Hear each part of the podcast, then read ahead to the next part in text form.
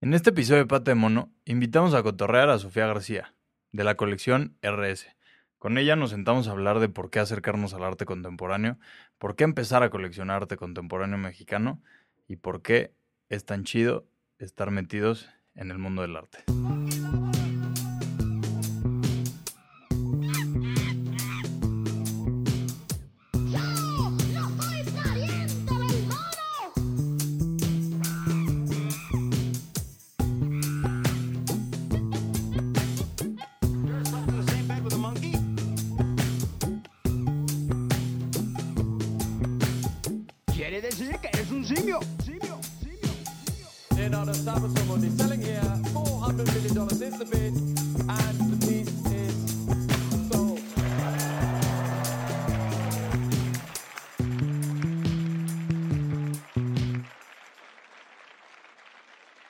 Bienvenidas y bienvenidos una vez más. Yo soy Diego Aramburu y esto es Pata de Mono, este lugarcín en el que cotorreamos de arte contemporáneo desde perspectivas distintas y lugares diferentes.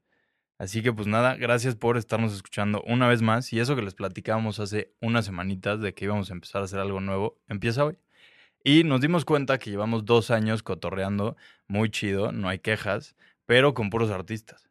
Y nos dimos cuenta, otra vez, que hay que mucha gente que está muy metida en el mundo del arte que nos puede también dar visiones y perspectivas muy chidas. Así que hoy empezamos, hoy tenemos de invitada a Sofía García, quien es una coleccionista de arte. Y pues nada, esto para decirles que de vez en cuando estaremos metiendo a curadores, críticos, coleccionistas, amantes del arte contemporáneo. Entonces, si ustedes son fan número uno de la pata de mono, pues mándenos un DM y en un descuido acaban por aquí.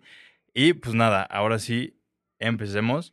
El día de hoy tenemos a Sofía García con nosotros. ¿Cómo Sofi, están? ¿cómo andas? Todo bien, todo bien. Contenta de estar aquí. Qué bueno que nos pudiste acompañar y pues gracias por inaugurar esta nueva seccioncita de la pata de mono. Al contrario, qué, qué honor. Muchas gracias. Un gustazo tenerte aquí. A Sofía la pueden encontrar. Ella es fundadora de RS, una de las fundadoras de RS Colección y también es de eh, Comisario Art House, Correcto. de lo cual hablaremos un poquito más. Pueden encontrar a RS como RS Proyectos y Comis- guion bajo proyecto. guion Ajá. bajo proyecto, una disculpiña. No, no, no. Y a Comisario Comisario House. Art House, Sí, así como lo escuchan. Ajá, tal cual. Así que pues échenle una vistita y pues nada, Sof, ¿por qué no empezamos? Platícanos, ¿no? Lo que te decía ahorita, cuando tú acercas a tus hijos ahorita al mundo del arte, sobre todo al del arte contemporáneo, ¿por qué los acercas? ¿Qué crees que hay ahí para que nos podamos encontrar? Porque, bueno, tengo dos hijos, como bien dice Diego. Este, a mí me gusta mucho que ellos sepan, que ellos entiendan, que ellos entiendan la función que puede tener el arte, que es un medio de expresión totalmente. ¿no? Que entiendan que a través del arte, bueno, el arte ha existido desde el ser humano, desde la creación del ser humano. O sea, creo que desde que el ser humano tiene razón, se separa del ser animal y se separa de, y puede controlar sus instintos y puede guiar. Entonces empieza ciertas expresiones. Empieza el habla, empieza la escritura y a la par de esto empieza el arte.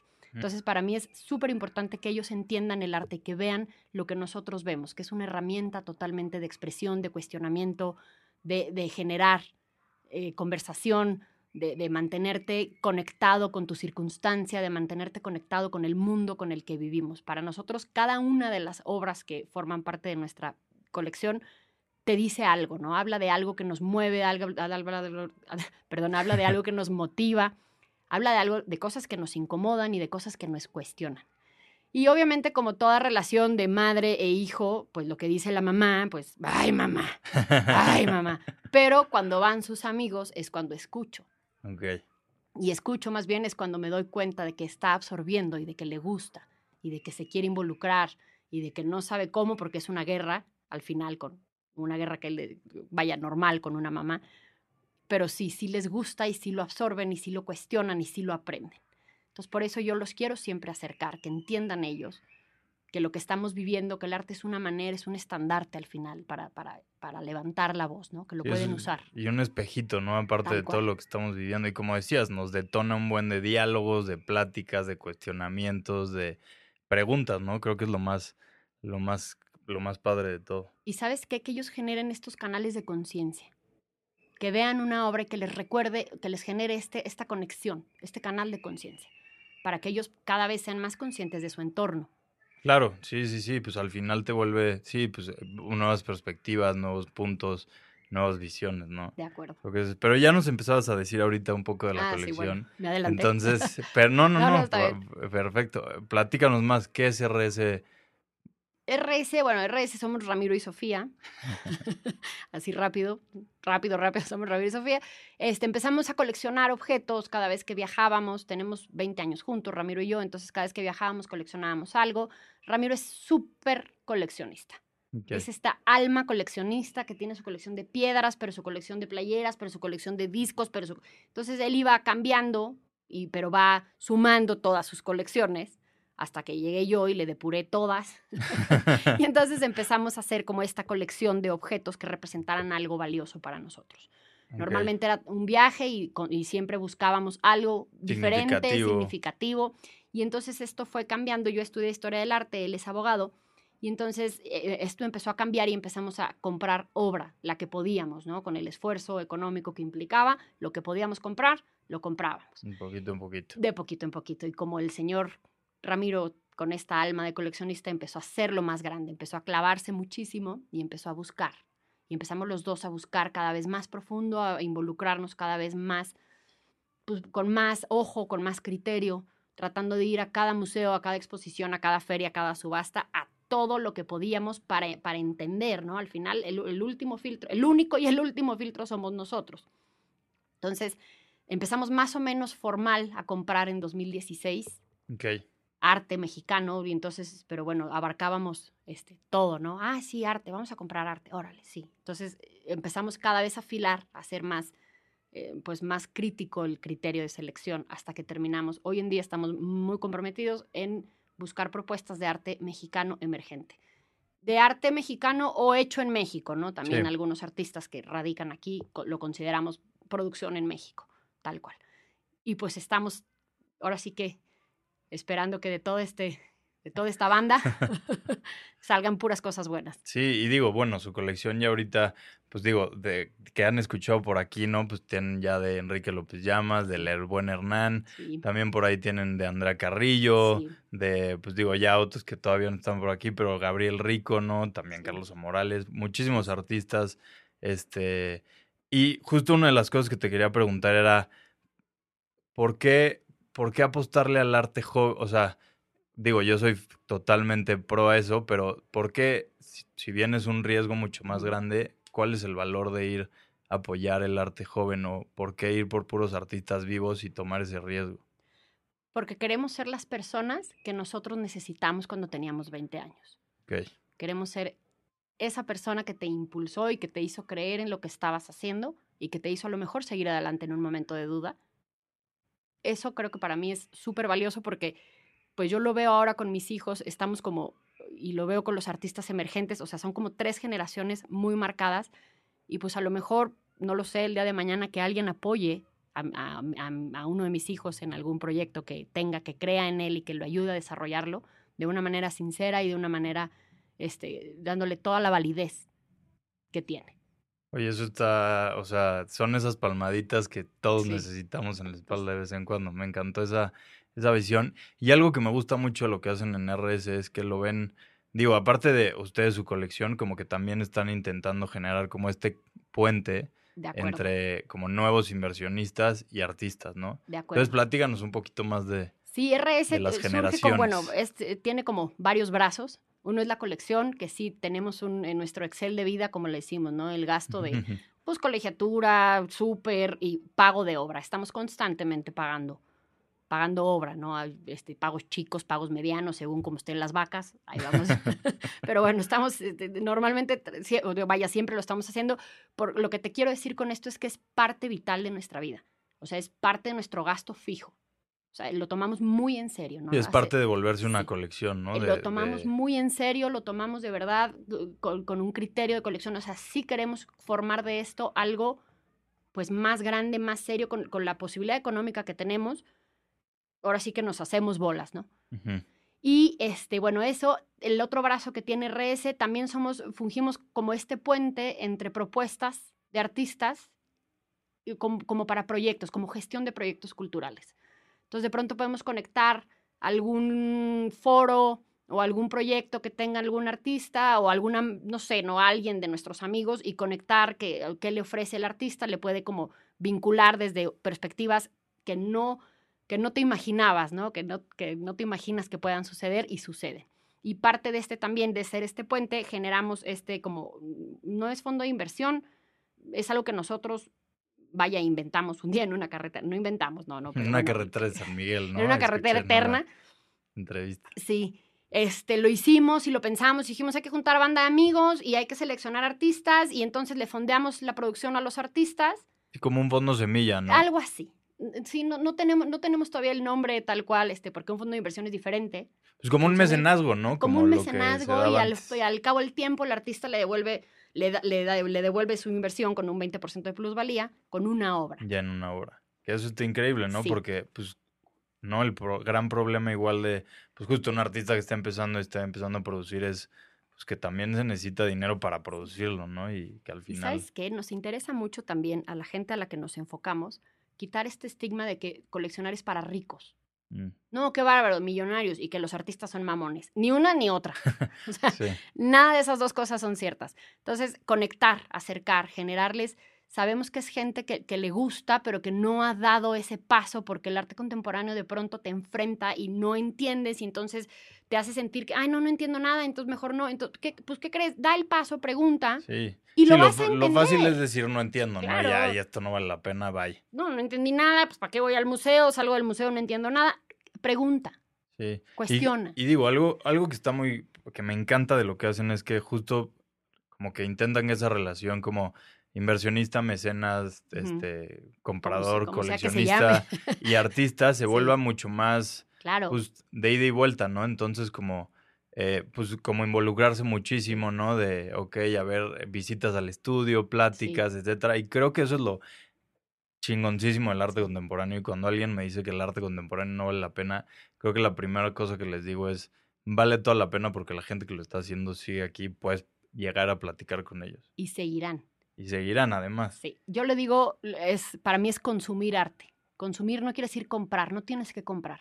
Consume arte, ve a la exposición, Sí. genera, vaya, hazlo y no sabes en qué momento te puede salir algún, algo de que te guste, algo que te mueva, algo que puedas conectar.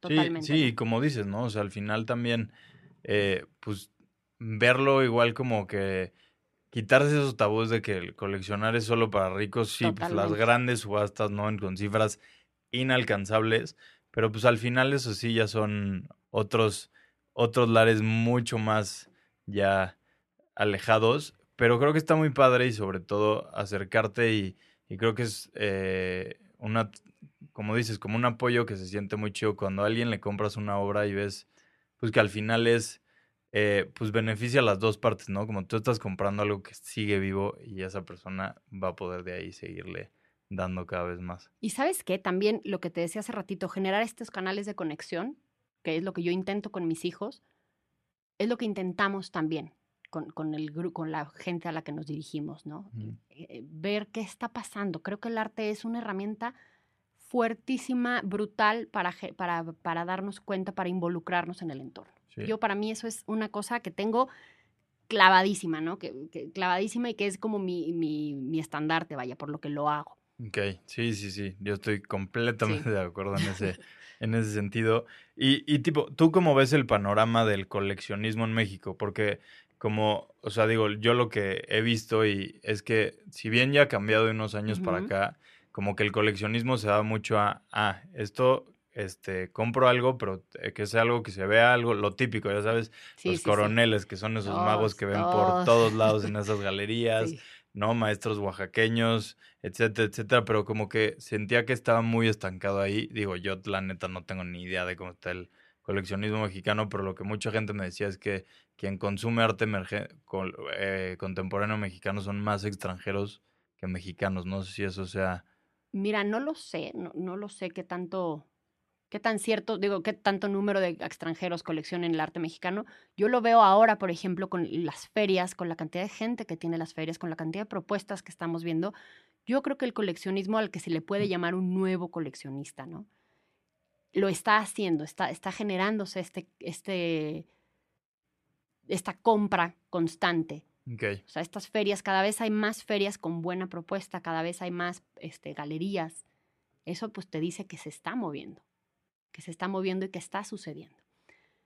Yo, nosotros tenemos pues este compromiso de generar este coleccionismo. Poco a poco, ahí vamos, creciendo nuestra semillita de, de pues sí, pero de, de sembrar en, en la gente a la que nos, vaya, a la que nos acercamos, de sembrarles esto, ¿no? Y, que, y, y decirles que te vuelves, o sea, que no es para que combine con tu sala, Sí. que va mucho más allá y que le puedes dar otra lectura y que si tú estás, que si tú tienes una obra en tu casa, que la ves y dices, ah, es que, o sea, que cada vez te haga pensar algo y te haga replantearte algo, estás ganando. Estás ganando en inversión, ¿por qué? Porque compraste una obra a buen precio, porque además te gusta, porque además te genera eh, un cuestionamiento. Creo que es una, eh, bueno, vaya, es un ganar-ganar para todos. Y sí creo que este coleccionismo está sucediendo aquí en México, ¿no? Y cada vez más fuerte. Esperemos que así sea. Es buena noticia. Sí, esperemos que no. Sea- si, y si que por ahí alguien, yo también le digo a toda la gente con la que me topo, compra lo que puedas. Si ves algo que te gusta, pregunta, compra y genera y a lo mejor un plan de pagos y a lo mejor eh, a lo mejor piensas que es algo carísimo y a lo mejor, ay, pues no, no estuvo tan caro, ¿sabes? O sea, a lo mejor compra, hazlo, atrévete. Sí, es sí. como ya que das el primer paso, Y creo que es un vicio, ¿eh? Sí. sí, sí. Y justo, digo, ahorita que decías esto del vicio, ¿cómo, o sea, que ustedes lo decían en una entrevista, ¿no? Como otro de esos límites muy claros que tenemos es el presupuesto que tenemos, ¿no? Pero Sí. dentro de ese presupuesto, ¿cómo se definen por una, ¿no? Porque me imagino que debe ser dificilísimo. O siento que a mí me pasaría como, fuck, es que si compro Sí. esta chance, esa... ah, Ya ah, no, ah". ya, ah. Mira, tenemos una lista importante de los que queremos. Ok, como el wishlist. ¿Te das de ok. cuenta? Tenemos un wishlist. Casi siempre coincidimos en el artista. Nunca coincidimos en la obra.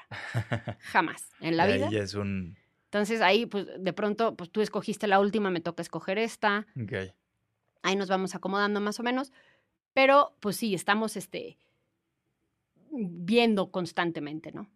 Sí, sí, sí, ir, un ir y venir y Exacto. siempre estar agrandando esa colección. Exacto, es correcto. ¿Y, ¿Y qué es lo que ustedes, o sea, digo, ya lo decías un poquito, pero buscan como en un futuro lo, ver con esa colección? O sea, me refiero a como, Darle salida. ah, ok, No lo sé. Lo hemos platicado mucho. No sabemos cuál va a ser la salida que tenga. Creo que ahora Dolores Hidalgo, que fue un proyecto en el que nos involucramos, fue una muy buena manera de legitimizar, bueno, no legitimizar, como de, de expresar los dos discursos que traemos. Uno, que genera coleccionismo, o sea, puedes coleccionar. Un, un grupo de objetos ya son una colección, por chico o grande ya es una colección.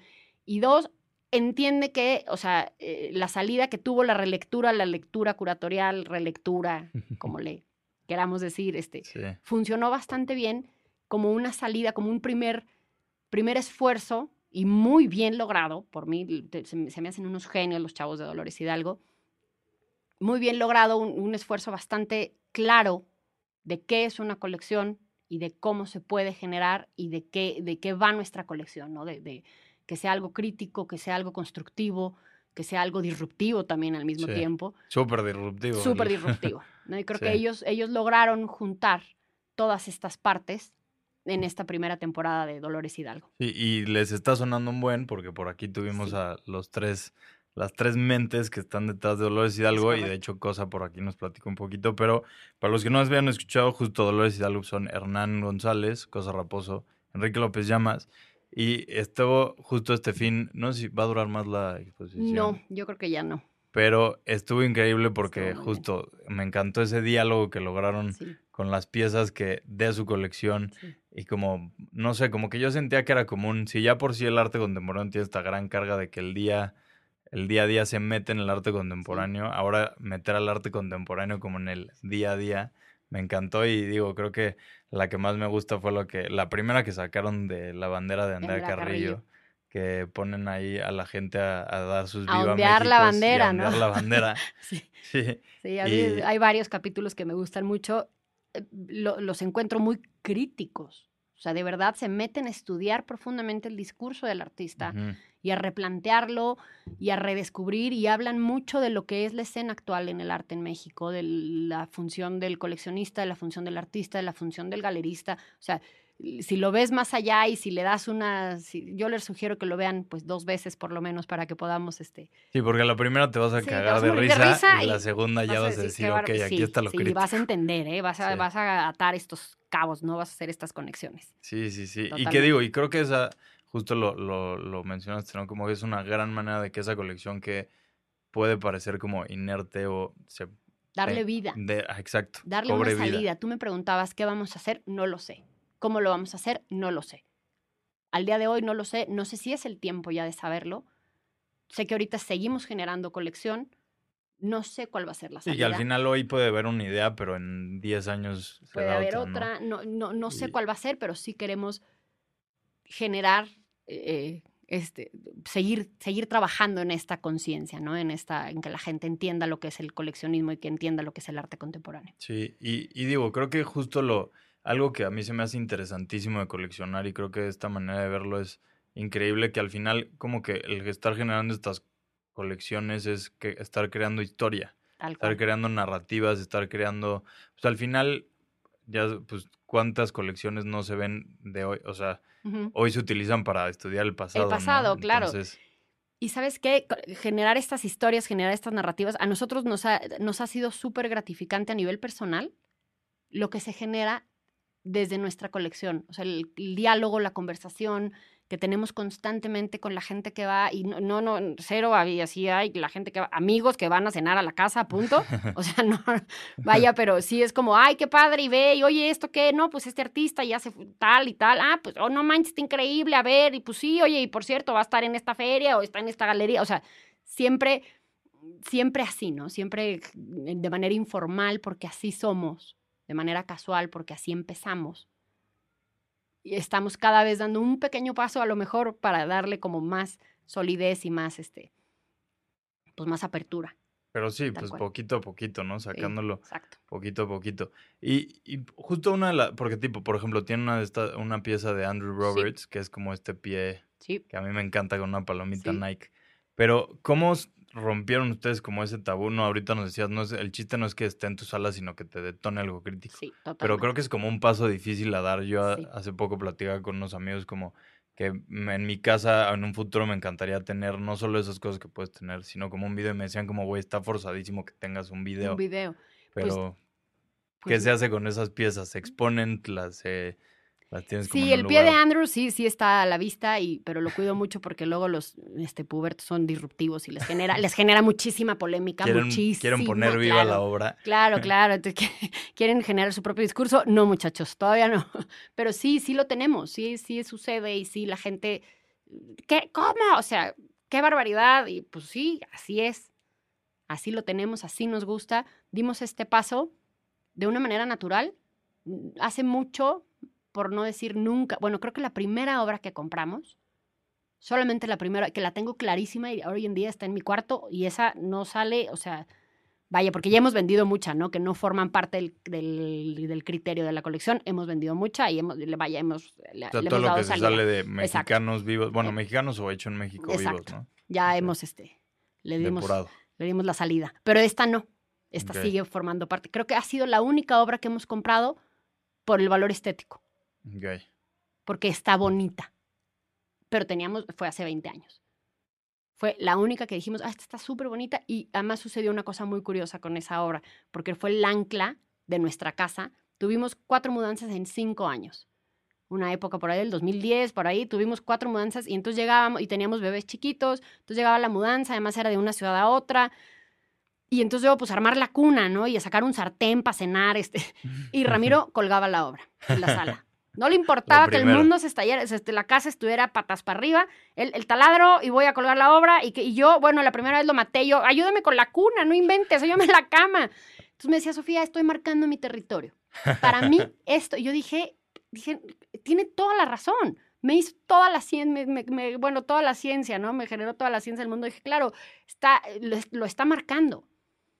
Y al día de hoy esa obra sigue en mi cuarto, está todavía, pero te digo que es la, la única obra que compramos por, porque está bonita. Todas las demás siempre fue, eh, somos muy curiosos, somos muy, entonces siempre, oye, a ver, pero ¿de qué se trata? ¿Pero por qué? ¿Pero entonces? ¿Pero, pero, pero por qué? Entonces sí me gusta, pero no me gusta, pero, pero sí, así, así ha sido todas. Entonces ya no, no, no es que me guste o no me guste. Ya no compramos una obra porque nos gusta o no nos gusta. De hecho, han sido pocas las que ha habido algunas que he dicho, de plano, esto sí, no, o sea, me encanta el discurso, pero no, la, no, esta sí no puedo. Han sido pocas. Pero por, por temas del, del, del presupuesto. Bueno, del- el tema del es, que el- no, si el dices- presupuesto sí nos limita, sí, sí nos limita. Y nos limita también, no tenemos un espacio físico. Ok, o sea, es que no, puedo comprar una escultura, o sea, no, no puedo comprar algo que no puedo guardar. Sí, no, no quiero Deja comprar algo para nada más guardar, ¿no? Sí. Deja tú exhibir, ¿no? No puedo comprar algo que, que va a ocupar la mitad de una bodega donde está la Navidad. Pues Sí. tiene que haber Navidad, ¿sabes? Tiene que haber cajas de Navidad y pues no la puedo echar nada más a la bodega y entonces eso nos ha detenido también. Formatos de obras sí nos han detenido. Ok. No video, video sí tenemos por ahí unas piezas de video, pero sí, sobre todo escultura grande, o sea, que no, que no sepamos cómo el- es así, hemos dicho, no podemos, Sí. ni modo. Pues sí, al final hay Sí, estuvo- limitaciones que... sí. Porque sí, creo que justo el chiste es, ¿no? Y, y justo lo- en una entrevista que tenían lo decía Ramiro como el goce de encontrarte esa pieza, ¿no? Y de como que diario te esté llamando y que esa razón por la que la compraron, Sí, pues, ¿no? Como que salga ese, ese cuestionamiento que, que lo empezó. pues sí, así ha sido. Y pues sí, estamos este, muy, pues muy comprometidos, tratar de estar cada vez más conectados con la escena actual. Sí, que creo que esa parte importantísimo. Sí. Creo que al final lo resume muy bien esa parte del coleccionismo que Sí. decías al principio, ¿no? Como nosotros, más que comprar, lo que nos gusta es apoyar Apoyar, generar. está sí. Porque aparte es increíble, o sea, en serio, la escena del arte contemporáneo mexicano creo que no le pide, pero absolutamente nada. Es impresionante. Y digo, la, la prueba número uno es la cantidad de extranjeros que están llegando a- Claro. a producir aquí. a México. Y es que más México, un país pues de gente tan, tan creadora, tan propositiva, tan en México siendo también un país donde se vive bien, el clima es una chulada, la verdad. Sí, Y pues todavía es barato vivir y producir, ¿no? En comparación a otros lugares, sí creo que hay un chorro de artistas extranjeros que están tomando esa circunstancia a su favor y están engrandeciendo la escena del arte en México, sin duda. sí. Creo sí. que es un tema que tenemos que, un compromiso que tendríamos como mexicanos, conectarnos con esto, Sí, claro, como vivirlo. hacerlas, ¿no? Como dar ese paso de decir, nah, es que esto es, ¿no? ¿Esto qué es? ¿No? Este, este show que es, no vale nada y como que porque justo nos está detonando preguntas que Claro. están ahí latentes, ¿no? Y creo que la función que tienen los museos, Tamayo, el Jumex, el Carrillo Gil, es clarísimo.